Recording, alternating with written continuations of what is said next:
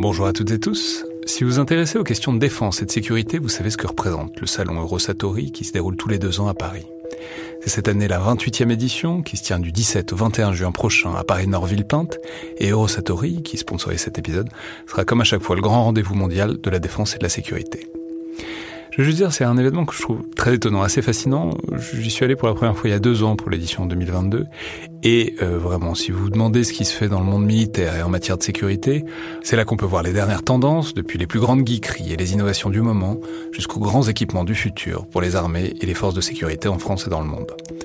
Bref, si vous intéressez de près à ce monde-là, c'est le moment de vous inscrire pour ce qui sera la plus grande édition de l'histoire du salon, avec plus de 1900 exposants et 60 000 visiteurs, vous pouvez le faire en allant sur eurosatori.com.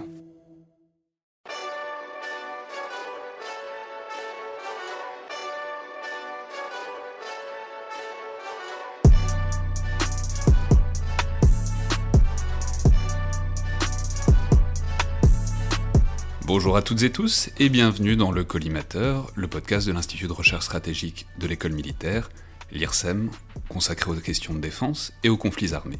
Je suis Alexandre Jublin et aujourd'hui j'ai le plaisir de recevoir Elie Baranet, docteur en sciences politiques et chercheur à l'IRSEM, autour de son livre Comment perdre une guerre, une théorie du contournement démocratique, qui est paru l'an dernier aux éditions du CNRS. Et à travers cet ouvrage, pour aborder plus généralement le problème complexe de la rencontre entre un régime démocratique et la conduite de la guerre, et en fait les conditions sous lesquelles une démocratie réussit ou ne réussit pas à mener une guerre. Alors bonjour, et euh, dans un premier temps, pour vraiment euh, cerner l'angle et l'originalité de l'ouvrage, je pense qu'il faut commencer par, dresser le tableau intellectuel de ce problème et de la manière dont il a été posé même avant vous et, votre travail, c'est-à-dire vraiment le socle sur lequel vous vous inscrivez. Euh, et, la première étape pour ça, c'est, disons, c'est presque une, idée reçue qui remonte à la guerre antique et qu'on a tous un peu inconsciemment, qui, est celle de dire que la démocratie, un régime démocratique serait gênant pour faire la guerre, ou au moins que ce serait, disons, encombrant quand il s'agit de faire la guerre. Absolument. Alors pendant, pendant des années, euh, des, siècles et même finalement des millénaires, on a, on a considéré que la démocratie était euh, un handicap pour faire la guerre, dans le sens où euh, les impératifs stratégiques étaient en contradiction avec la réalité de la pratique de la vie politique en démocratie. le devoir d'agir vite d'agir de manière secrète et d'avoir un peuple uni derrière la cause nationale contre l'ennemi sont autant de choses que la démocratie, en tout cas telle que c'est considéré par ses critiques, que la démocratie euh, contredit. Parce que la démocratie implique une prise de décision collégiale, de la délibération qui prend du temps, et aussi une publicité qui, qui rend les intentions du régime visibles, et notamment visibles par l'ennemi. Oui, c'est ça. C'est-à-dire, c'est presque intuitif comme idée. C'est-à-dire, c'est l'idée que quand on fait la guerre, c'est une question de vie ou de mort, et que euh, du coup, on n'a pas forcément le temps ou l'énergie à consacrer à ce qui fait la nature d'un régime démocratique, c'est-à-dire le vote, la délibération, le débat, tout ce qui en fait fait la vie démocratique euh, au quotidien, quoi. Notamment, c'est pas pas le seul argument. La question du temps évidemment est, est cruciale ici. Euh, on a on, a il faut agir vite alors que la démocratie implique du temps, mais il faut aussi agir donc euh, de manière euh, secrète, euh, et puis il faut agir de manière unie. Voilà. Je pense que c'est les trois arguments principaux, et la démocratie implique des débats et, et, un, public qui peut être fragmenté. en tout cas, c'est la vision qu'on en a eue pendant longtemps. Oui, c'est ça. ça repose aussi sur un, tout un tas de dispositifs institutionnels qui ont vraiment existé. C'est-à-dire, c'est la dictature dans la Rome antique, par exemple, où c'est euh, l'idée de pouvoir d'urgence, c'est-à-dire c'est l'idée qu'on suspend un moment ce qui fait la démocratie pour traiter le problème euh, urgent, et il n'y a pas de problème plus urgent a priori qu'une guerre. Oui, bien, bien dans le sens où on a considéré que ces mesures-là étaient des, correctifs euh, vient, de, qu'on vient de citer. Alors certains auteurs considèrent que la démocratie tout entière doit reculer, d'autres considèrent qu'on peut plus ou moins amender les dispositions en place. Euh, en tout cas, ça a été le, c'est ce qu'on a considéré pendant, euh, euh, on va dire, des, voilà, très très longtemps, jusqu'à presque la fin de la guerre froide. Et là où on s'est rendu compte que finalement, les démocraties, même en restant démocratiques, potentiellement, s'en sortaient peut-être pas si mal. Ouais, on va revenir dessus dans une seconde, mais c'est ce qui a juste ce qui est d'étonnant pour finir là-dessus, c'est que les auteurs qui pensent ça, c'est pas non plus des autocrates acharnés, des, des partisans de la tyrannie. C'est-à-dire, vous, vous, vous, citez des auteurs qu'on associe plutôt à la tradition libérale. C'est-à-dire plutôt défenseur des libertés publiques, d'un régime démocratique. Il y a Kant, vous citez Kant, mais vous citez aussi et surtout Alexis de Tocqueville, qui est beaucoup associé à cette idée-là, alors même que c'est un des bons pères intellectuels du, libéralisme. Quoi. Absolument, il y, a, il y a beaucoup d'auteurs libéraux qui se sont attachés à montrer que pour ce qui est des questions de, de, politique étrangère, on ne pouvait pas avoir recours aux mêmes procédures normales qui se prennent du temps et qui sont publiques. Euh, il y a John Locke, le père du libéralisme lui-même, parlait du pouvoir fédératif qui devait être au loin, aux mains du pouvoir exécutif. Euh, donc c'est absolument pas une, une, conception exclusive des réalistes, on va dire, qui ont tendance à considérer que le régime politique n'a pas de pertinence ou en tout cas que la démocratie recule même pour les auteurs qui ont mis euh, les affaires internes et la légitimité des gouvernants vis-à-vis de leur public, et notamment la démocratie au centre de leur, euh, de leur perception, euh, lorsqu'il est question de, politique étrangère, ils trouvent que c'est tout à fait naturel que le, que le, public recule et que la démocratie avec elle soit, sinon mis entre parenthèses, au moins... paralysée dans certaines de ses attributions qui pourraient handicaper la marche des affaires militaires. Ouais, alors là-dessus, vous, y faisiez référence euh, il y, a une seconde, vient se greffer en quelque sorte un deuxième stade euh, qui prend le contre-pied exact, qui est ce qu'on appelle euh, globalement la théorie de la victoire démocratique. C'est-à-dire, vraiment si je résume à très très gros traits, c'est l'idée que les démocraties ont en fait, contrairement à ce qu'on pense, tendance à gagner leur guerre quand elles en font. Absolument. Euh, c'est une, une, une, théorie qui a commencé à être euh, initiée euh, et puis euh, popularisée, enfin popularisée dans le champ des relations internationales, bien sûr, à la fin de la guerre froide. L'idée de dire que lorsqu'on regarde le bilan empirique des démocraties en guerre, il n'est pas si mauvais que ça. alors évidemment, ça dépend de comment on, démocratie, on défend démocratie, guerre et surtout victoire, ce qui est, ce qui est pas évident. Mais à peu près tout le monde s'accorde sur le fait que les démocraties gagnent au moins la moitié des guerres. Oui, c'est des chiffres qui sont étonnants. Vous les reprenez d'autres auteurs, enfin des principaux auteurs de la victoire démocratique. Mais alors, euh, donc vous le disiez, ça, dépend comment on compte. Mais euh, l'idée serait que les démocraties auraient gagné 75% euh, des guerres qu'elles ont menées depuis 1815, selon une manière, ou 86% des victoires entre 1816 et 1988 dans des affrontements démocratie-non-démocratie. Bref, peu importe comment on compte, dans tous les cas, il semble le constat assez solide que les démocraties ont plutôt tendance à gagner quand elles font la guerre. c'est ce que la majorité des auteurs pensent. Les plus euh, sceptiques considèrent que ça se vaut, voilà, avec leur propre méthodologie pour distinguer victoire-défaite. Euh, mais dans tous les cas, elles n'ont pas tendance à perdre. Et en tout cas, ça tranche avec euh, l'image qu'on s'en était fait depuis, depuis, depuis Thucydide et depuis donc, le 5e siècle avant Jésus-Christ.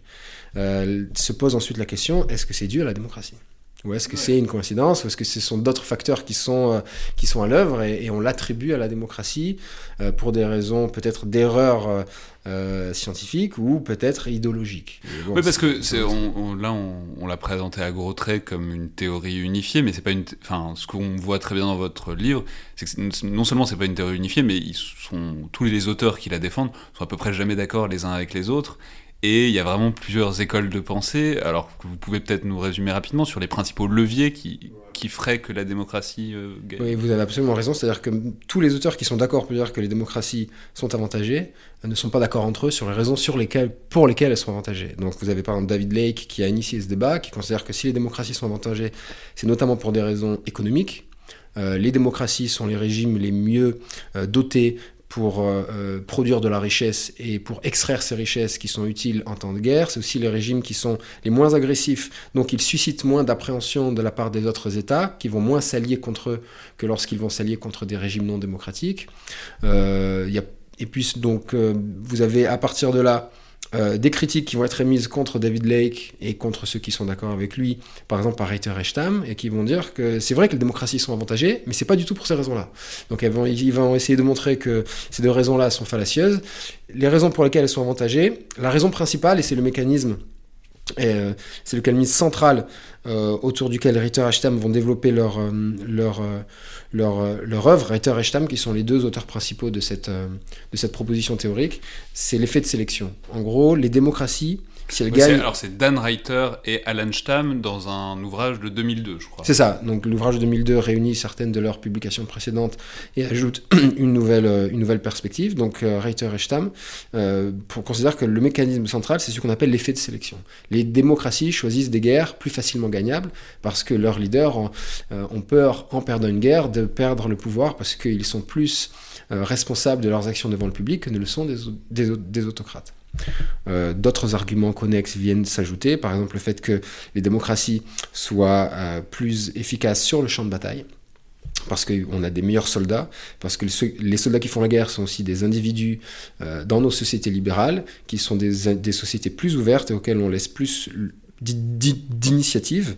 Or, l'initiative est euh, cruciale sur le champ de bataille, puisqu'on fait des, des- bons choix. Vous savez qu'aucun aucun plan de guerre ne, ne résiste au premier coup de fusil, donc euh, au premier coup de canon. Euh, donc, c'est des choses qui sont importantes. Certains soulignent aussi Non mais c'est intéressant parce qu'on voit, alors on va entrer dans le détail parce que justement ce qui fait votre originalité par rapport à ces auteurs-là, c'est que vous étudiez des cas précis. Là, là pour l'instant c'est très désincarné ce qu'on raconte, mais parce qu'ils travaillent sur beaucoup de guerres et beaucoup d'é- d'événements différents. Mais on va on va entrer dans le détail.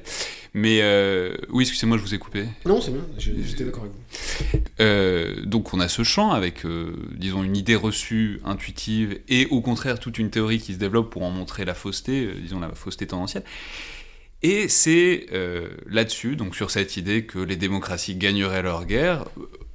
D'ailleurs, j'y j'y pense. Est-ce qu'on peut dire que c'est une idée qui est dans une certaine mesure datée, euh, disons, des années 90 et, euh, disons, d'une optique peut-être de fin de l'histoire, c'est-à-dire dans, dans- la perspective de Francis Fukuyama, c'est-à-dire l'idée qu'on va irrémédiablement vers des démocraties libérales et que, enfin disons ça, ce serait le pendant militaire et guerrier de ces, théories On peut dire que ça y ressemble. Euh, la coïncidence, euh, on va dire chronologique, est frappante.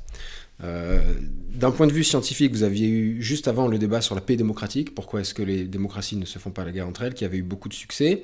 Euh, par la suite, il y a un autre débat sur la guerre et la démocratie, n'est pas si surprenant que ça.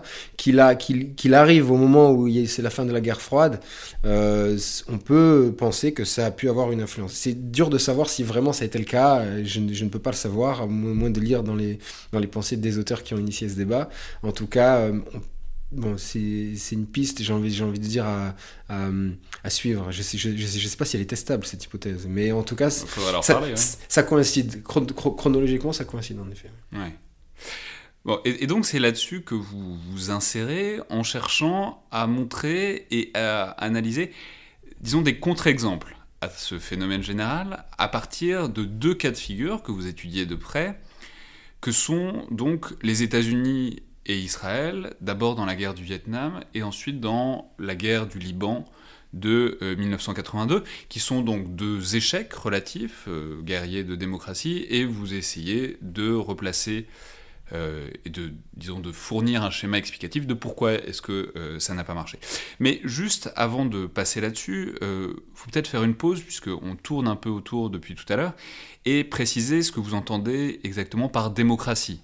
Euh, puisque bon, c'est ça quand même qui est au centre de la chose, puisque vous en avez une définition euh, assez forte, vous cherchez, disons, à, nomenclaturer précisément la chose. Alors qu'est-ce que vous appelez une démocratie? Qu'est-ce que, que ça identifie pour vous?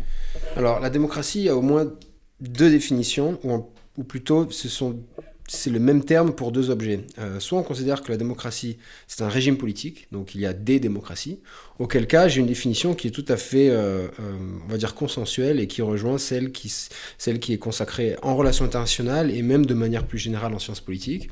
C'est-à-dire que, et démocratique, un régime politique qui repose sur des droits politiques et des libertés civiles qui sont très, très étendues qui tournent autour de l'élection, qui sont libres, qui sont ouvertes, qui sont équitables, euh, qui ont lieu de manière euh, régulière. Et en même temps, le régime politique doit satisfaire à la, sauvegarde des libertés civiles telles que la liberté de parole, euh, euh, la, liberté de culte, la liberté d'association euh, et, on va dire le respect fondamental des, droits humains euh, élémentaires. Donc ça, si vous voulez, c'est la distinction entre un régime démocratique et un régime, un régime politique qui ne, qui, ne, qui ne le sera pas. Et c'est les mêmes critères qu'on va retrouver un, petit peu de partout. Oui, mais alors, du coup, euh, alors justement, parce qu'on va, ça, va nous faire évoluer vers votre deuxième définition, c'est, du coup, ces pays-là, en fait, il y a une sorte de consensus sur qui sont les démocraties, c'est-à-dire euh, France, Angleterre, États-Unis, etc., et qui sont pas les démocraties, euh, Russie et Chine, euh, enfin Arabie Saoudite, tout ce que vous voulez. Absolument, c'est-à-dire que vous avez la manière d'utiliser le mot démocratique ou démocratie euh, en politique internationale, donc par les acteurs politiques eux-mêmes, et comme vous le savez, la démocratie c'est quelque chose qui est légitime, donc chacun a envie de s'appeler démocratie et d'appeler son, son, ennemi une non-démocratie. Nous, en tant qu'observateurs extérieurs, on n'est pas engagés par ce que les acteurs disent. Donc c'est très important pour nous de se dire que lorsque le, régime nord-coréen dit qu'il est une démocratie, c'est pas pourtant qu'il l'est. Donc nous on le regarde avec des critères extérieurs. Il se trouve qu'en effet, il y a un consensus sur ce qu'est une démocratie, sur les critères qui sont retenus, et il y a un consensus qui est relativement euh, large sur les pays qui, euh, qui satisfont à ces critères. Et en l'occurrence, les pays qui sont les plus guerriers et qu'on considère comme des démocraties, il n'y a pas vraiment de débat. Alors oui, mais il y a un léger truc euh, légèrement polémique. Enfin, pour les États-Unis, ça pose pas de problème. Pour Israël, vous voyez, on pourrait opposer un contre-argument aussi, qui est souvent opposé, qui est euh, bah, qui est pas forcément sur la nature du régime, mais plus sur, disons, l'étendue des territoires qu'ils contrôlent et sur le fait qu'il y a des, gens dans des territoires contrôlés par Israël qui ne votent pas euh, pour, disons, la détermination de, de, leur destin. Mais là, enfin, en même temps, de fait, l'utilisation que vous en faites, et que vous en faites de manière opérante dans, dans le livre, c'est surtout dans le processus démocratique. Et là, de fait, Israël fonctionne comme une démocratie parlementaire euh, normale. Quoi si on n'en est pas convaincu en amont, je pense qu'en lisant au moins le cas d'étude, on se rend compte qu'il y a vraiment des processus démocratiques qui sont, qui sont intenses. Et de par ailleurs, cet argument-là pour dire qu'Israël n'est pas une démocratie, comme d'autres, hein, le fait qu'il y ait, euh, une, politique étrangère agressive, euh, ce, sont des, arguments qui sont euh, mobilisables dans une critique de la politique étrangère d'Israël ou du comportement d'Israël, mais qui du fait de ma définition de la démocratie, je pense, ne permettent pas de dire que le pays n'est pas démocratique. Et cela dit, Israël n'est pas évidemment la démocratie parfaite, et la démocratie, comme toute chose, étant une question de degré plutôt qu'une question de nature. Donc, euh, si vous regardez les bases de données, Israël est toujours considéré comme une démocratie, au maximum, ou presque, ou quasiment au maximum. Euh, si on faisait d'Israël un pays non démocratique, ça voudrait dire qu'il y aurait qu'une poignée de démocratie qui resterait peut-être dans le monde. C'est pas, pas ça l'objet, d'autant que ma catégorie de démocratie a moins pour but de, donner des bons et des mauvais points. C'est, une classification qui n'est pas un jugement de valeur. Oui, de fait, mais de fait, vous avez raison, quand on lit le livre, euh, et surtout pour l'utilisation que vous en faites, on se rend compte que c'est tout à fait opérant, notamment parce que, euh, on va le voir, on va revenir dessus, mais de fait, et certainement en 1982, Israël fonctionne comme une démocratie parlementaire, avec un gouvernement qui doit vraiment se soucier de l'opinion publique, et c'est ça qui va, dans une large mesure, euh, déterminer l'issue des opérations, comme on va le voir.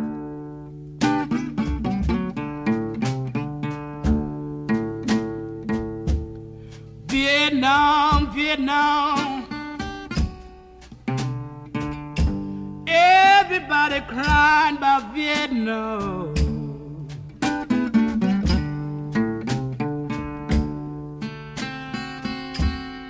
Vietnam, Vietnam. Alors, maintenant, il s'agit donc d'entrer dans le concret, et vraiment dans ces deux cas de figure. Et euh, je vous demandais de m'expliquer en quoi on a ce que vous appelez un contournement démocratique dans ces deux cas, euh, en commençant peut-être euh, d'abord chronologiquement par la guerre du Vietnam. Alors je ne vais pas vous demander de m'expliquer la guerre du Vietnam en cinq minutes, même si vous le faites très bien dans le livre, euh, puisqu'on peut supposer que les auditeurs ont au moins une connaissance minimale du déroulé des opérations. Mais peut-être que vous pouvez essayer de montrer en quoi et pourquoi on assiste à un de ces cas de détournement vraiment démocratique dans le cas de la ils ont dû dérouler des événements, euh, disons, de 1900, dans les années 1960 et 1970 Alors, il y a un contournement de, la démocratie, euh, que j'ai défini comme le fait d'avoir des objectifs de guerre réels qui sont plus ambitieux que les objectifs de guerre publique. Euh, dans le cas du Vietnam, dans le sens où la guerre qui est, qui est menée sur le terrain ne correspond absolument pas à la guerre qui est vendue au public. dans les premiers mois même, il n'y a pas du tout de guerre qui est vendue au public. C'est-à-dire que la guerre du Vietnam est une guerre secrète. Euh, le président Johnson euh, ne, ne, dit pas que les États-Unis sont en guerre, il, il c'est simplement une continuation de la, de la politique étrangère dans la région qui a été euh, initiée par ses prédécesseurs, et il va essayer de cacher le plus longtemps possible qu'il y ait eu un changement qualitatif de la mission des États-Unis en Indochine. Parce qu'il faut peut-être rappeler que Lyndon Johnson arrive au pouvoir après l'assassinat de Kennedy. Alors d'abord, son souci de se faire élire, puis ensuite, euh, on s'en souvient pas forcément, mais Lyndon Johnson a un très grand projet social qu'il appelle la Grande Société, la Great Society, et donc il cherche à faire passer un agenda social et donc à faire le moins de vagues possible en termes de politique étrangère. Absolument, ça c'est les raisons pour lesquelles il a décidé de contourner la démocratie. Alors que lui, il est intéressé par la politique intérieure et notamment son grand agenda de, réforme sociale et, économique qui est la Grande Société. Or, il a tout à fait euh, il a tout à fait conscience que si euh, il perd le Vietnam, si le Sud-Vietnam euh, se fait absorber par le Nord-Vietnam, il sera trop critiqué et n'aura pas assez de capital euh, pour pouvoir mener à, terme son projet de, grande société. Et en même temps, il ne peut pas se permettre de faire une, une guerre ouverte, dans le sens où s'il va en guerre, le Congrès sera occupé à, euh, euh, à la guerre du Vietnam plutôt que d'être occupé à faire passer euh, ces lois de, de grandes sociétés que, que, Johnson veut faire voter rapidement parce qu'il veut bénéficier de ce qu'on appelle la lune de miel juste après l'élection ou l'intronisation du, du, du, chef de l'État. Donc il se doit de faire la guerre, mais il ne peut pas en parler. Donc il se dit mon meilleur moyen, mon moins mauvais moyen, mon moyen le moins mauvais, c'est de faire la guerre sans lui dire je ne sais pas si j'arriverai à la gagner, mais en tout cas, ça me permettra d'avoir les mains libres pour la Great Society, euh, qui clairement prime dans le, dans le classement des priorités de, euh, de Johnson. Alors comment il va faire pour euh, faire la guerre sans la, enfin, sans la faire et sans le dire concrètement? Concrètement, il va la faire de manière, on va dire, irrationnelle d'un point de vue stratégique. ça va consister à, à, à, octroyer aux, aux, militaires sur le, sur, sur, le terrain que des, que des moyens lorsqu'il est certain que, ou, ou lorsqu'il pense de manière assez confiante qu'il va pouvoir euh, dissimuler euh, le changement de... Euh, le changement de mission des États-Unis sur le, sur le terrain. Oui, parce que ce que vous disiez tout à l'heure, c'est le contournement, c'est donc une différence entre les objectifs affichés et les objectifs réels. Dans ce cas-là, les objectifs réels Bah, c'est d'arrêter la progression communiste, c'est ça? Oui, c'est de faire en sorte que le, que le, que le Nord-Vietnam et les, les, les, insurgés au sud, le, Viet Cong, ne soient pas suffisamment puissants pour, pour, pour, pour empêcher la pérennisation du Sud-Vietnam comme entité politique. D'accord. Et du coup, les objectifs affichés, donc qui sont inférieurs à ça, c'est quoi? Qu'est-ce qu'il affiche? Aucun, aucun. La guerre, il, n'y a pas de guerre. En, gros, c'est un, c'est un soutien indirect de conseillers et, et d'alliés, euh, conformément à ce qu'a fait euh, Eisenhower et, euh, et, Kennedy avant. avant eux. Donc c'est, on, est là dans, dans, dans un contour, dans, dans, une situation de contournement qui est encore plus, plus vaste que pour le deuxième cas d'étude. C'est-à-dire qu'on n'est pas dans le cas où on dit qu'on fait une petite guerre alors qu'en fait on fait une grosse guerre. Là, on, fait une guerre alors qu'on dit que la guerre n'existe pas. Oui, mais alors pourtant, aux États-Unis, euh, il y a quand même des processus, des processus démocratiques. Il faut euh, un certain accord du Congrès pour pouvoir envoyer des troupes. Donc, comment est-ce que Johnson va faire pour euh, faire voter disons, quoi que ce soit, puisqu'il a besoin quand même d'un aval du Congrès. Il a besoin, c'est toujours un atout. C'était avant le vote de, de, des War Powers Act, euh, qui nécessite que le président revienne dans les 60 jours pour avoir l'aval euh, du Congrès pour, euh, pour que les troupes restent engagées. Néanmoins, c'était quand même important d'avoir le Congrès qui était derrière soi. En fait, ce qu'il va, va faire, c'est qu'il va, il va, il va profiter d'un incident qui va se passer en 1964 dans les eaux du golfe du Tonkin, euh, les Américains se croient attaqués alors qu'en fait qu'ils ils, ne l'ont pas été. Euh, on va pas revenir dessus, mais c'est une sombre histoire de radar, de, de torpilles et de torpilles. Euh, et, donc, les, et donc Johnson se, saisit de cette opportunité pour faire voter au Congrès sur des bases qui sont complètement fallacieuses, le fait que les États-Unis ont été attaqués et qu'il faut qu'il ait les mains libres pour pouvoir répondre au cas où les États-Unis se feraient encore attaquer. C'est ça, c'est frappant parce que tout le long, euh, c'est ce qu'on. Enfin, j'avais complètement oublié ça, mais en lisant, en vous lisant, on le voit très bien.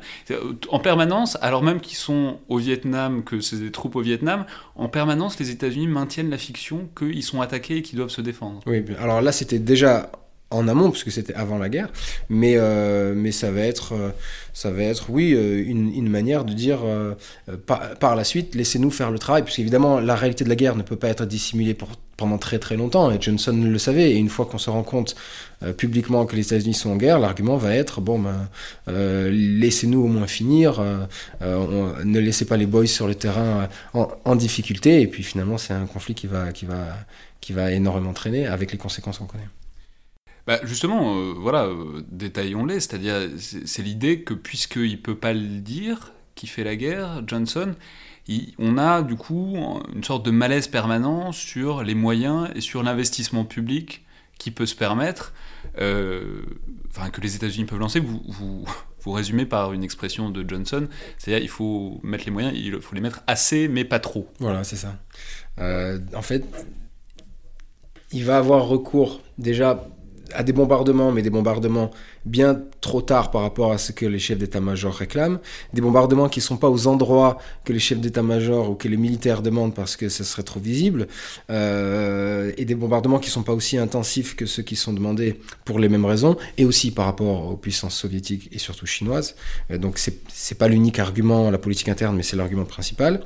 Et, surtout, moi je pense que c'est l'argument le plus important, euh, c'est qu'il va se focaliser sur l'usage de la puissance de feu, parce que ça implique euh, une moindre mobilisation de la société qu'un effort de contre-insurrection. Or, l'effort de contre-insurrection est celui qui euh, profiterait le plus aux États-Unis, euh, compte tenu de la nature de la guerre qu'ils sont en train de, qu'ils sont en train de, de combattre. Et, justement, les États-Unis se, refusent à ça pour que Johnson maintienne cet impératif de discrétion euh, vis-à-vis de, sa propre, euh, de son propre euh, agenda en interne. En gros, il a trompé le public sur, sur la vraie nature de la guerre et il doit être extrêmement discret pour ne pas que tout le monde se rende compte de l'étendue de sa tromperie. C'est intéressant parce que c'est amusant, ça fait quasiment suite à quelque chose dont on parlait avec, avec Elie Tenenbaum autour de son livre sur la contre-insurrection, qui est le fait qu'au Vietnam, c'est bizarre parce qu'on arrive à la fin de deux décennies globalement où il y a tout un tas de savoirs contre-insurrectionnels qui ont été établis, notamment en Asie, et que quand ils arrivent au Vietnam, les Américains les jettent par la fenêtre et les utilisent absolument pas. Et donc, en quelque sorte, vous fournissez une explication de pourquoi ils les utilisent pas. C'est parce que ça, ça ferait prendre trop de risques aux boys, quoi. C'est vrai qu'il y a cet argument-là, ça leur ferait prendre trop de risques. je pense que c'est pas l'argument euh, principal, dans le sens où euh, euh, le fait de ne pas avoir recours à cette méthode-là fait que par d'autres moyens, on expose les boys également. Donc il y a l'impératif de prudence que vous mentionnez ici qui est important, vous avez tout à fait raison, mais l'impératif de discrétion est je pense également important, et surtout Johnson voulait avoir, une fois que tout le monde savait qu'il était en guerre, il voulait avoir des résultats tangibles. Or, la contre-insurrection, ça prend du temps, euh, comme vous le savez, par définition. Les résultats tangibles, ben, on, reviendra. Hein, c'est le résultat tangible, c'est pas comme ça que ça, se passe. Alors, euh, si on peut bombarder et, donner un nombre d'ennemis qui sont morts, ou d'ennemis ou ceux qu'on comptabilise comme les ennemis, avec la pratique du body count, finalement, ça marche plus pour des raisons de politique interne. Ça marche beaucoup moins bien sur le terrain, évidemment. Oui, et, du coup, tout ça infuse sur, euh, sur, tous les, disons, sur tous les contours. Quoi. Donc, on bombarde de haut pour pouvoir ensuite euh, compter largement.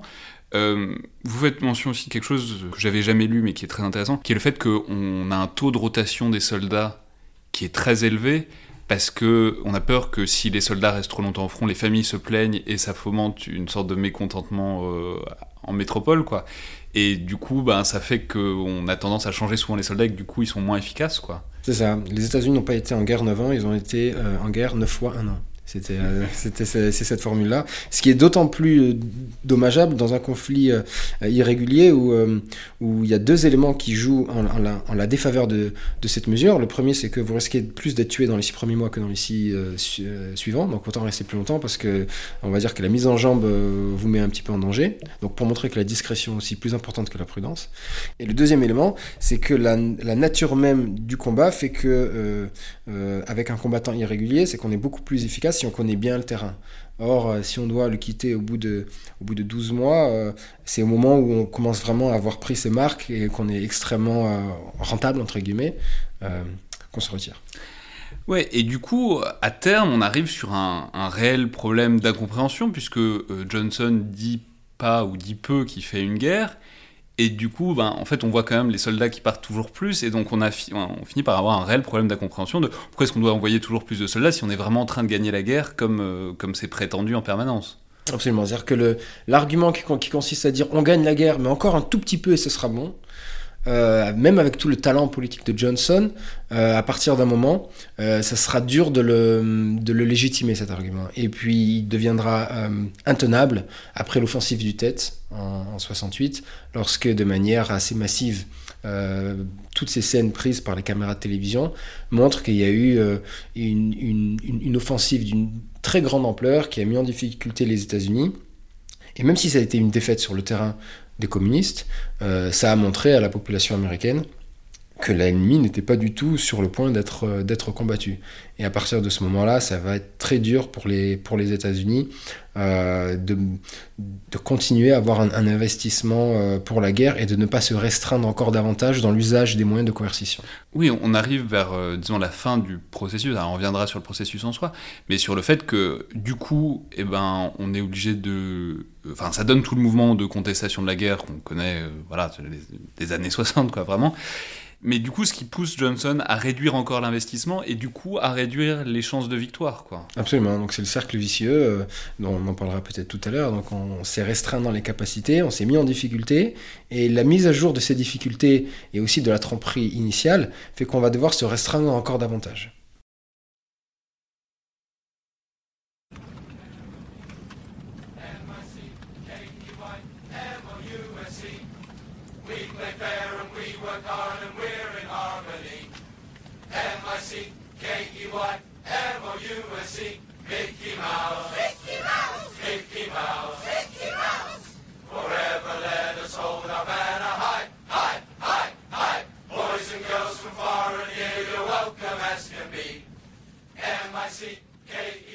Alors, euh, on va mettre de côté maintenant euh, les États-Unis, on, on, y reviendra tout à l'heure.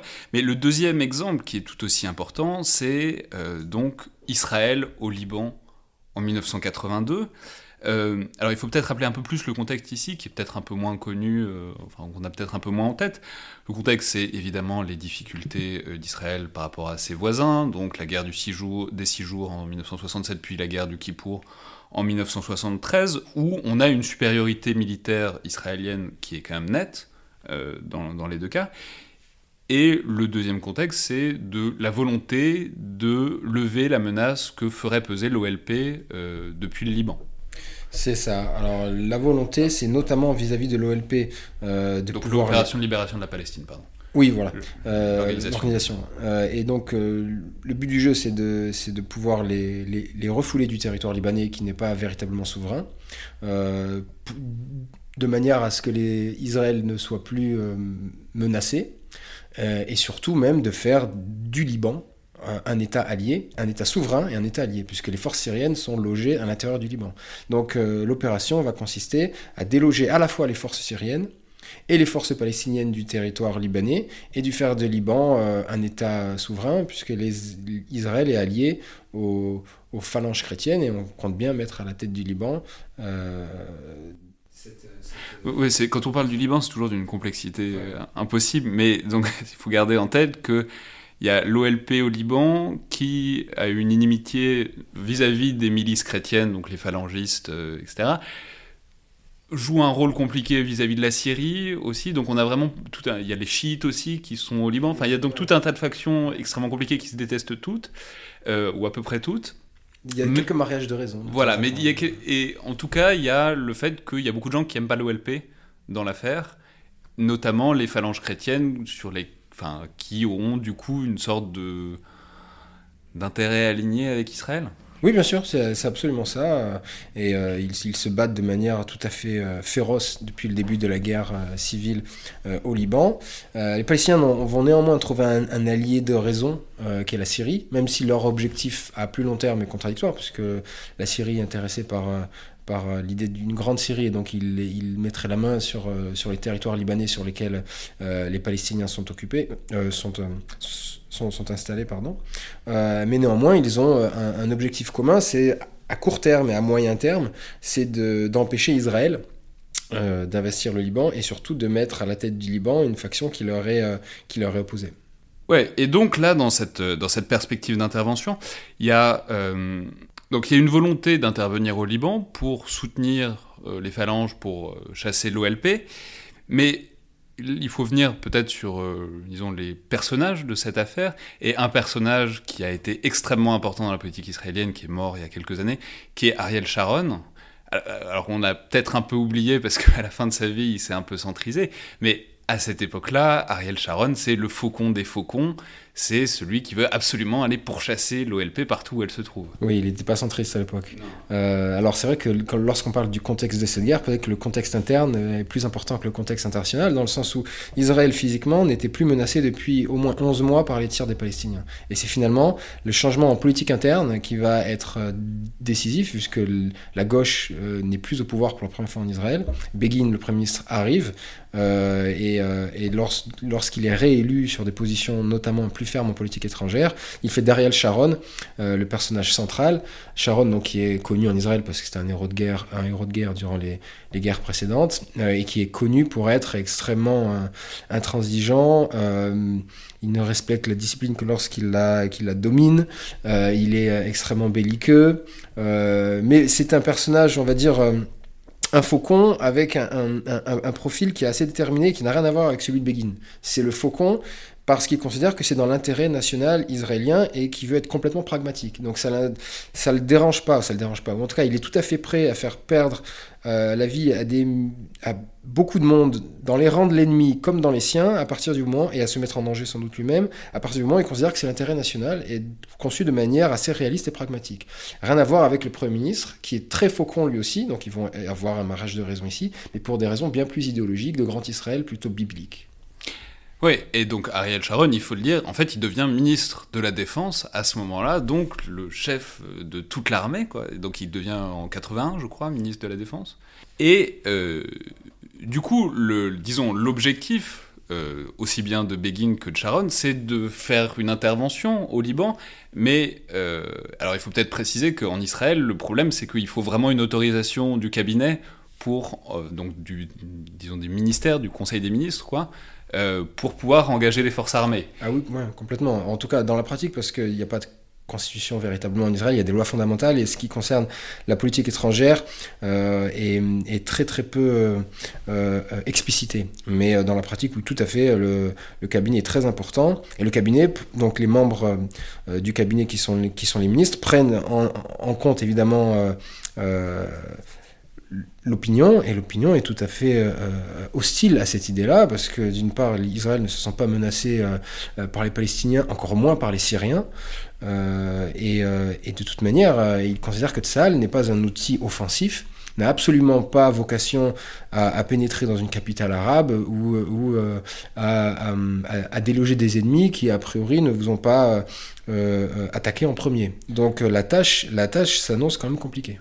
Oui, donc il va falloir trouver une solution pour euh, avoir cette autorisation et ensuite, euh, disons, l'élargir. Alors comment est-ce qu'ils vont faire? Euh, Dans un premier temps, ils vont essayer simplement de vendre l'idée comme ça et ils vont échouer plusieurs fois. Ils vont échouer plusieurs fois, le cabinet... Donc l'idée c'est il faut aller à Beyrouth et déloger l'OLP. Voilà, il faut aller... aller et puis, et puis ça, impliquera aussi de se battre contre les Syriens, puisque finalement c'est plus contre les Syriens que cette guerre a, marqué... enfin, d'un point de vue pratique, c'est plus une guerre contre les Syriens contre les Palestiniens, même si on se souvient plus par rapport aux Palestiniens euh, de ce qui s'est passé. Euh, et donc, euh, les, premières tentatives de, guerre très ambitieuses sont tout à fait, sont clairement rejetées par les, ministres. par la suite, Sharon et Begin essaient de proposer des, guerres qui sont beaucoup plus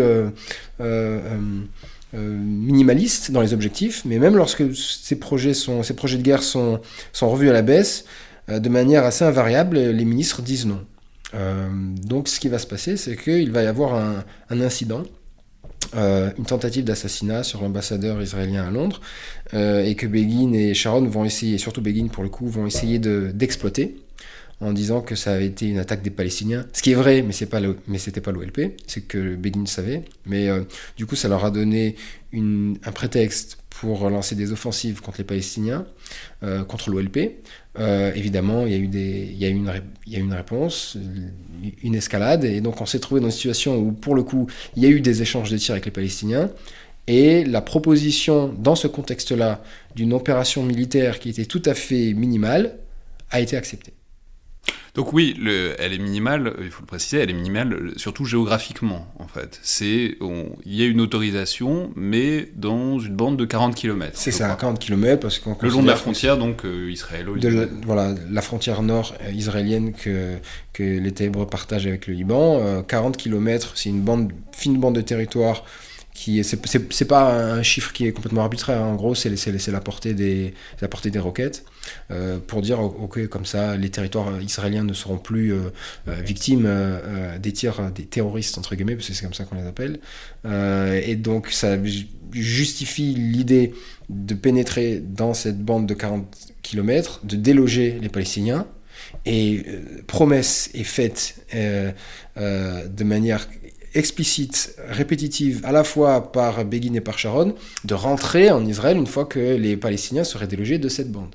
Et qu'il n'y aurait pas, absolument pas euh, de visée sur Beyrouth, et absolument pas, Beyrouth qui bien au-delà des 40 km, et absolument pas d'affrontement à venir avec les Syriens. Donc les choses sont claires. 40 km et on rentre.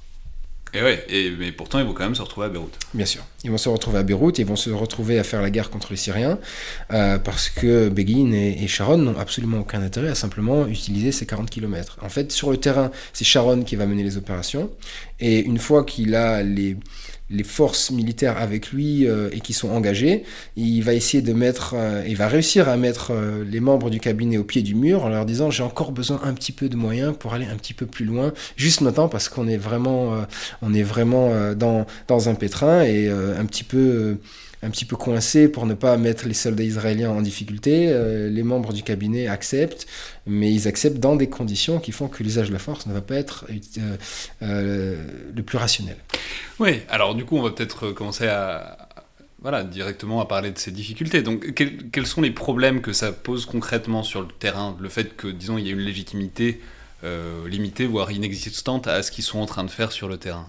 Euh, on va s'en rendre compte très très tôt. Euh, déjà, si vous voulez prendre à défaut un, ennemi, euh, vous essayez de le surprendre, ce qui n'a pas été le cas ici, puisque le fait de vouloir monter petit à petit fait que vous avez une, une, approche de votre engagement qui est tout à fait stéréotypée et on vous va venir. Par exemple, ils auraient pu faire ce qui avait été planifié en amont en cas de guerre, un, débarquement euh, euh, bien plus haut pour prendre, euh, prendre l'ennemi à revers. Ça n'a pas été fait parce que ça aurait, ça aurait montré à tout le monde qu'on était intéressé par des objectifs qui sont en, réalité bien, bien plus ambitieux. et, qu'on, et, plus précisément vis-à-vis des Syriens, parce que Israël va perdre cette guerre contre la Syrie, pas contre les Palestiniens.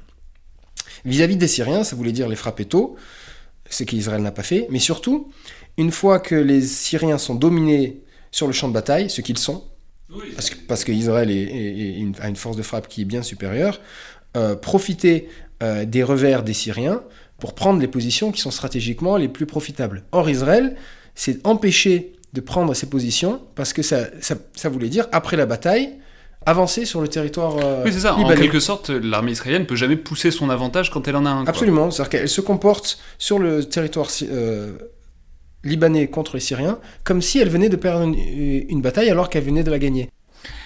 Oui.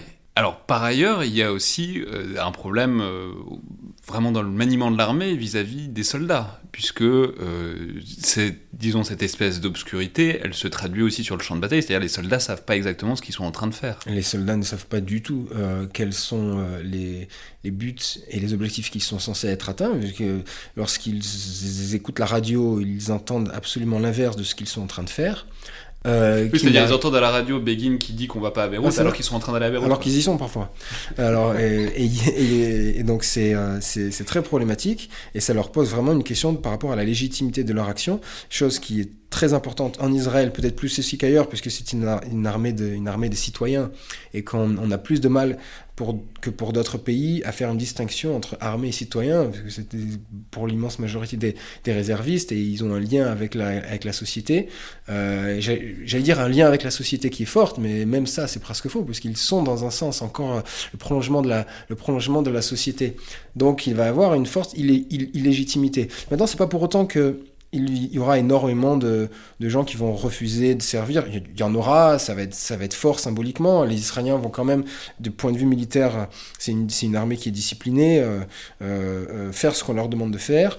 Mais en termes de cohésion, en termes de légitimité des objectifs et en termes d'efficacité, ça va porter un gros préjudice à l'engagement. Donc, contestation à l'intérieur de l'armée, contestation aussi dans la société civile qui monte euh, très fortement et qui va culminer avec euh, ce dont on se souvient peut-être souvent surtout pour euh, cette guerre du Liban en 1982, qui est le massacre des camps de réfugiés palestiniens de Sabra et Shatila, donc à Beyrouth, qui rendent le maintien d'Israël complètement insoutenable, avec un mouvement de fond dans la société israélienne. Je vous parlais de manifestations où il y a 10% de la, population israélienne qui est dans la rue, ce qui est un chiffre absolument invraisemblable. Mais ce que vous montrez, c'est que euh, si c'est fait, euh, ce massacre, avec le déchaînement de violence incroyable euh, que ça a été, et que ça, a été traduit pour le monde entier, c'est sans doute parce que c'est fait par les phalangistes chrétiens, et ce que vous montrez, le lien de causalité que soit vous faites, que, en tout cas que vous évoquez, c'est que c'est peut-être aussi et précisément parce que l'armée israélienne n'est pas censée se trouver là, selon son mandat, et que du coup, elle peut pas faire elle-même ce qu'elle voudrait, c'est-à-dire éliminer ces camps de réfugiés, et du coup elle est obligée de sous-traiter la chose auprès de phalangistes qui sont, euh, enfin, dans la situation de la guerre civile libanaise en 1982, dans une, dans une soif de sang et de violence euh, invraisemblable. Oui, vous avez très bien résumé l'enjeu, c'est-à-dire qu'Israël se trouve dans une situation où elle a un peu les, les mains liées, euh, et, avoir recours pour, pour, pour, nettoyer les camps, alors nettoyer les camps euh, des combattants palestiniens, hein, c'est comme ça que c'est comme ça que c'était conçu du côté de, euh, de Jérusalem. mieux vaut faire appel à ses alliés phalangistes plutôt que plutôt que de le faire soi-même. Et l'idée est de se dire que oui, si Israël s'en était chargé, s'en était chargé, ça se serait pas passé de la même manière. Euh, et que si Israël ne, serait-ce que du, pas chargé, ne serait-ce que du fait que c'est une armée, quoi. Enfin, c'est, ça fait quand même une grosse différence entre une armée et une milice, enfin, concrètement, en termes de contour. Enfin, quand on, laisse, quand on lâche une milice dans un camp, c'est, enfin, il y a peu de manières où ça se termine bien, quoi. Et puis cette milice en particulier qui avait, on va dire, beaucoup de reproches à faire euh, aux Palestiniens qui considéraient être responsables de, l'assassinat de leur, de leur leader. Et, euh, donc moi, je, je pense, même si c'est pas forcément le, cœur de mon, de mon enquête, que l'une des raisons principales euh, qui, a, amené Israël à déléguer cette tâche-là, c'est parce qu'elle était un petit peu à bout de souffle en, raison de la tromperie initiale qui faisait qu'elle n'était pas censée se trouver là. Et, euh, et, surtout, si les Israéliens sur le terrain ont mis du temps à réagir, c'est parce que, comme je vous l'ai dit, la chaîne de commandement était devenue un petit peu... Euh, c'était devenu très inefficace et ça a permis à ces massacres de se produire. Des massacres dont on sait aujourd'hui euh, qu'ils avaient été envisagés par certains acteurs politiques en interne en disant attention, si vous déléguez, il risque de, de, de se produire cela. Donc euh, on sait aujourd'hui que ce n'était, enfin il me semble qu'on sait que ce n'était pas voulu par Israël, mais en même temps on savait que, que c'était une, une, une, conséquence euh, envisageable. Mais je, je pense que l'élément du puzzle qui est manquant ici, c'est clairement le contournement de la démocratie en amont qui fait qu'Israël n'est pas censé se trouver là et que même en réagissant, elle le fait de manière beaucoup moins efficace en raison de toutes les conséquences néfastes qu'a eu ce contournement de la, démocratie de manière directe et indirecte. Ouais, et du coup, la, conséquence de tout ça, c'est que eh ben, c'est des massacres qui ont un impact très fort dans l'opinion. Et du coup, ça provoque une hostilité générale atteinte dans toute la région, même paradoxalement avec des chiites libanais qui euh, étaient plutôt bien disposés vis-à-vis d'Israël, alors sans le dire explicitement, mais qui avaient des intérêts plutôt alignés avec les, les Israéliens au début, et ça finit par euh, provoquer la création du Hezbollah, dont on sait aujourd'hui que c'est, quand même un petit problème pour Israël. Donc euh, c'est vraiment une sorte de catastrophe indirecte à échelle régionale pour, pour Israël, toute cette opération. Oui, c'est vrai que le Hezbollah est un ennemi autrement plus coriace que ne l'était euh, l'OLP et qui a pérennisé son activité et augmenté en force et en légitimité. Alors qu'au début, vous avez raison de le souligner, les chiites n'étaient pas du tout défavorables et même certains étaient carrément explicites dans leur soutien à Israël et les troupes israéliennes avaient été très, très bien accueillies lorsqu'elles avaient pénétré dans les, dans les territoires dans lesquels les chiites se trouvaient. Mais évidemment, euh, euh, le fiasco qui est devenu cette opération-là a fait changer de, euh, a changé la donne. Et finalement, les, les conséquences indirectes de l'opération vont être encore plus désastreuses pour l'État d'Israël que, que, la perte de, que la perte de la guerre, vu qu'on en arrive à la création du Hezbollah, en effet.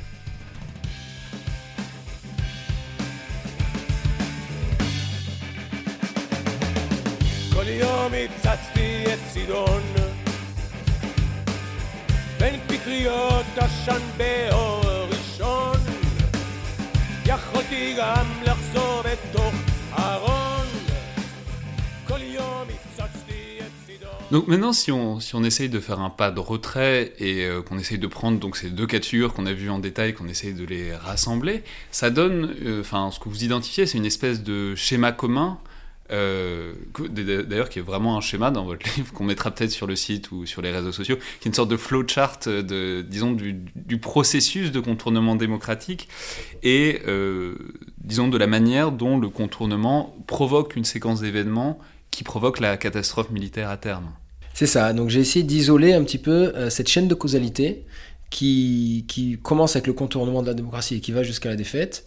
L'idée étant que contourner la démocratie implique, comme on l'a vu, donc du coup maintenant je peux aller un petit, peu plus vite, euh, de se restreindre dans, dans l'engagement. Euh, on est plus discret, on est plus prudent, euh, et on fait la guerre de manière, de manière moins efficace. Donc, contournement démocratique implique restriction dans l'engagement. Les restrictions dans l'engagement impliquent des difficultés militaires. ces difficultés militaires euh, évidemment euh, implique euh, de la contestation, vu qu'on se rend compte que des soldats meurent pour une, pour une, pour une guerre dont on, dont on sait à, à, moyen terme qu'elle ne correspond pas à ce qui a été vendu. Donc la contestation commence à, commence à monter dans les, dans les nations en interne démocratiques concernées par l'engagement militaire. Et une fois que la contestation naît, ça oblige euh, les États qui font la guerre à encore plus se restreindre dans leur engagement, cette fois pas pour anticiper le risque de contestation. C'est l'époque euh, appliquée au Vietnam, c'est le moment où par exemple Johnson euh, est obligé de limiter l'investissement et où du coup ça devient encore moins efficace. Absolument, voilà. Donc là il y a un cercle vicieux qui, commence à s'enclencher. On fait la guerre avec moins de moyens, on a encore plus de, difficultés qui augmentent la contestation, on refait encore baisser les moyens et, et chaque facteur finalement renforce l'autre un cercle vicieux qui finalement ne va, ne va s'interrompre que lorsque les, les dirigeants démocratiques vont se rendre compte que la guerre est ingagnable et ils se retirent. Et c'est la défaite. Et c'est comme ça que une démocratie perd une guerre. Je crois que c'est la, chaîne de causalité qu'il fallait euh, souligner par rapport au débat qu'on avait, euh, euh, qu'on avait mentionné au, début de cette émission. Ouais, alors il faut préciser que vous faites aussi euh, dans le livre, et c'est très intéressant, vous faites euh, de la simulation contrefactuelle. C'est-à-dire que vous envisagez les scénarios s'il n'y avait pas eu contournement ou s'il y avait eu un contournement moindre. Alors, alors d'une part, c'est très plaisant à lire, parce que c'est toujours un peu de la politique fiction, c'est toujours très amusant. Mais aussi, c'est euh, une démarche qui a une vraie valeur heuristique, parce que c'est quelque chose qui est beaucoup réinvesti par des travaux d'histoire ces dernières années, parce que ça, c'est stimulant et ça permet d'envisager, disons, des causalités alternatives.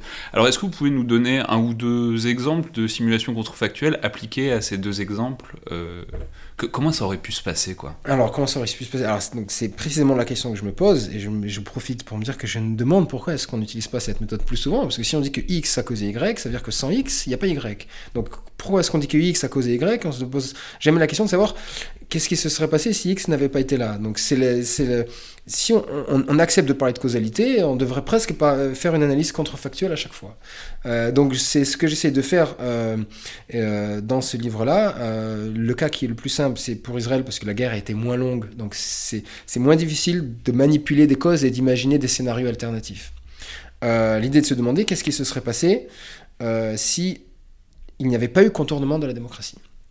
Imaginez que, que, que, clairement Israël décide d'aller en guerre en publiquement reconnaissant les, les, objectifs de guerre qui étaient ceux qui ont, qui, ont, qui ont, été appliqués sur le, sur le terrain, implique de ne pas devoir reculer ou de, ou, de, ne pas s'empêcher d'avancer une fois qu'ils ont dominé les Syriens sur le champ de bataille, implique de pouvoir profiter de leur domination des airs, notamment lors de la, de la, de la bataille aérienne courtière 19 que, dont, dont je parle à l'intérieur du livre.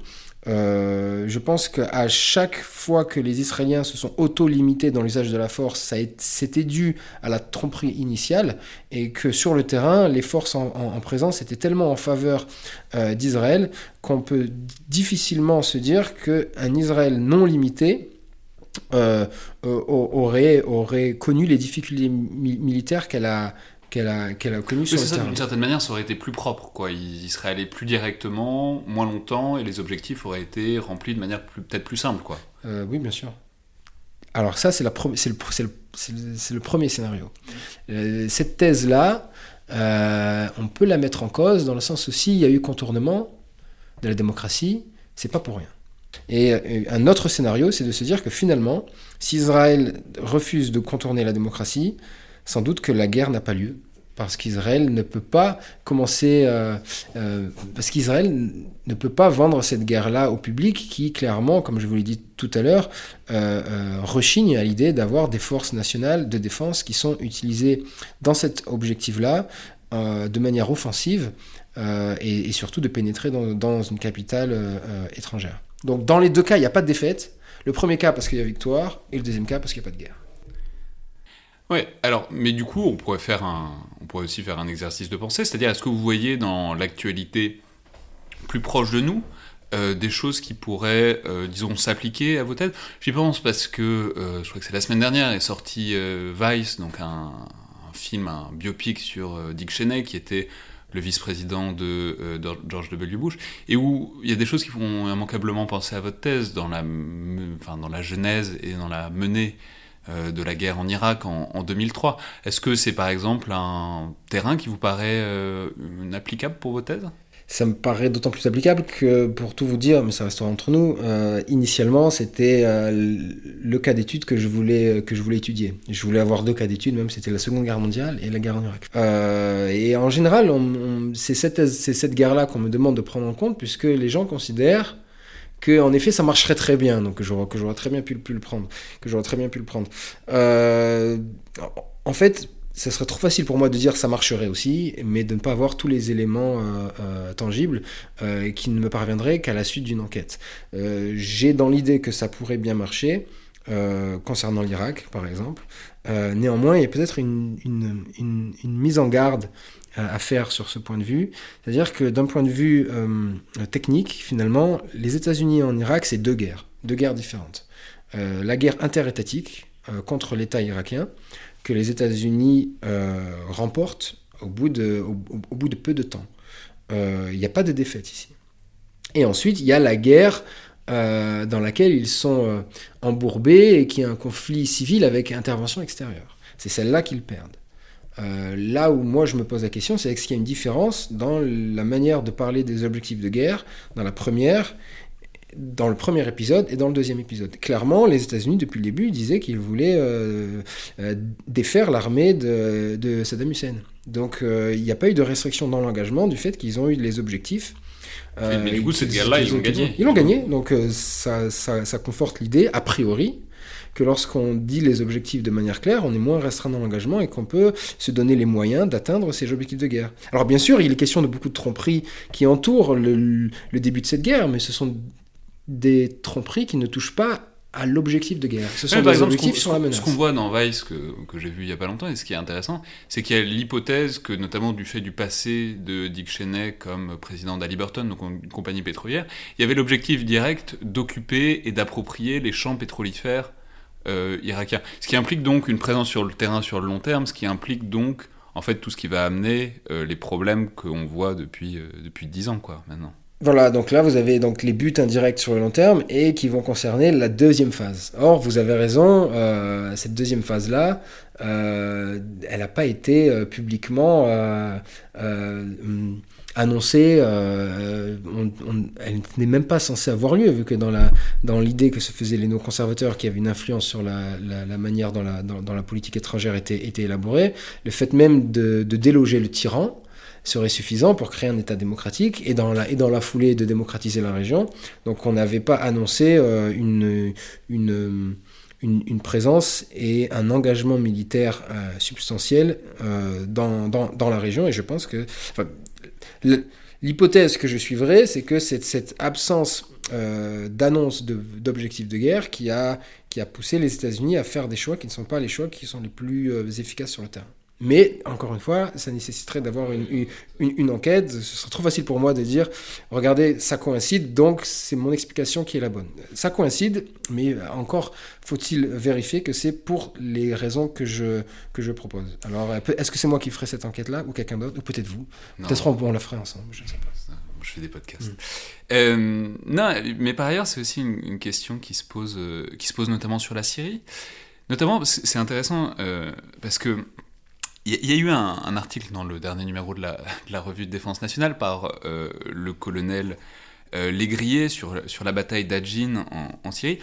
On en a beaucoup parlé récemment pour d'autres raisons, mais qui est, intéressant par rapport aux propos du livre, parce que je ne sais pas si vous avez lu l'article ou pas, euh, mais alors il vous cite pas, mais l'idée est un peu la même. L'idée c'est que c'est une victoire qui a été beaucoup trop compliquée, beaucoup trop coûteuse, parce que on se refuse politiquement aux pertes euh, qui découlerait d'opérations au sol qui auraient permis de nettoyer plus rapidement la ville. Donc, euh, simplement, est-ce que c'est une réflexion qui vous parle, qui vous paraît faire écho à la vôtre? Oui, bien sûr. Alors, je ne lis pas les articles qui ne me citent pas. C'est un principe. Non, évidemment que non. Alors, bien, euh, bien sûr, c'est toujours intéressant d'avoir ce, genre de, ce genre de perspective. Maintenant, les questions que je me pose, sont des questions qui sont en amont de celle-ci. Moi, les questions que je me pose, c'est qu'est-ce qui fait que dans certaines conditions, il y a un tel impératif, soit de discrétion, soit de prudence. Là, l'auteur en question met le doigt sur l'impératif de, euh, prudence. Euh, c'est vrai qu'il existe cet, impératif de prudence. Maintenant, cet impératif de prudence, il existe dans beaucoup de guerres.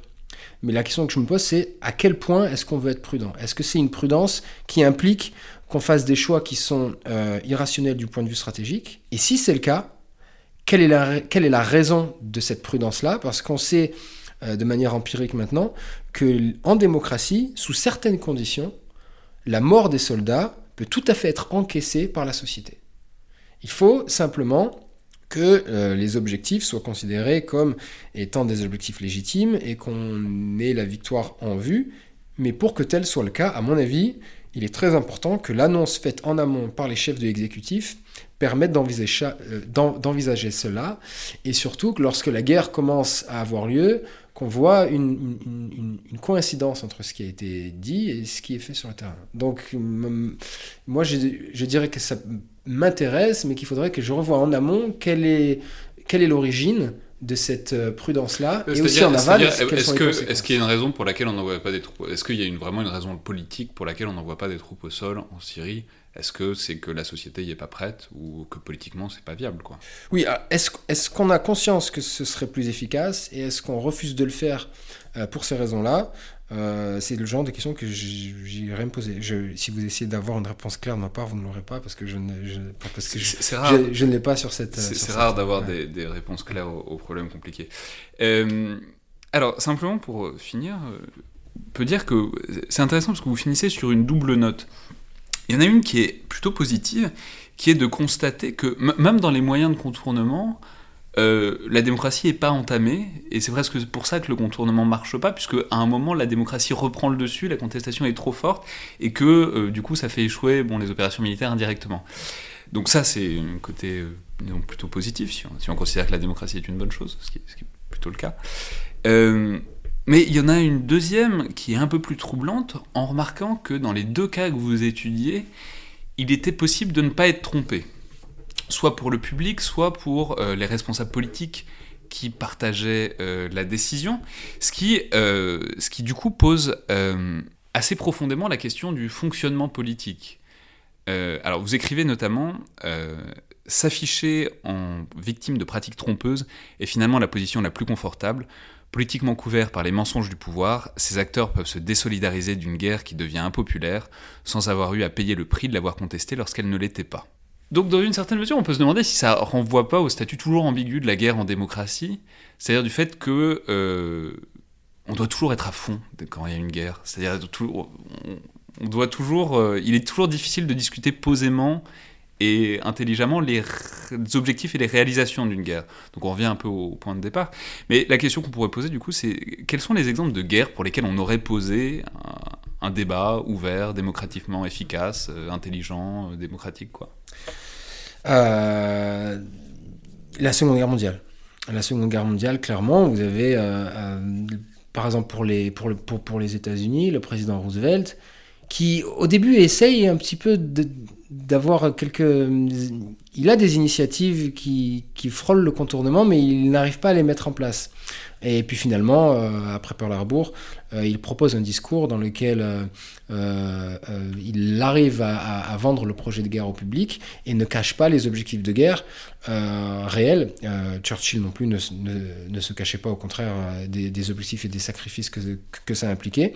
Et, finalement, ça n'a pas empêché les démocraties en question d'utiliser tous les moyens qui étaient à leur disposition pour défaire l'ennemi. Alors on peut le comprendre de manière assez mécanique pour la Grande-Bretagne, parce que vous, vous, luttez pour votre survie. Pour les États-Unis, c'est beaucoup moins clair, puisqu'ils ils sont, protégés par, par deux immenses euh, océans. Donc euh, je crois que là, on voit toute la différence entre une, guerre qui est menée démocratiquement et,